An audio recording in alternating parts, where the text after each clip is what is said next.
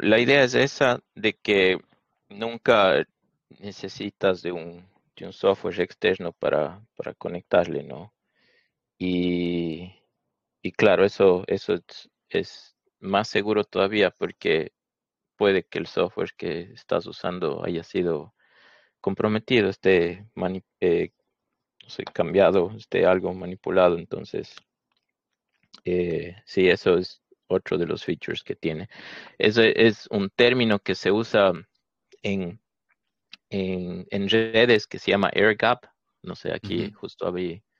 Eh, significa que el dispositivo está completamente aislado de una conexión al Internet.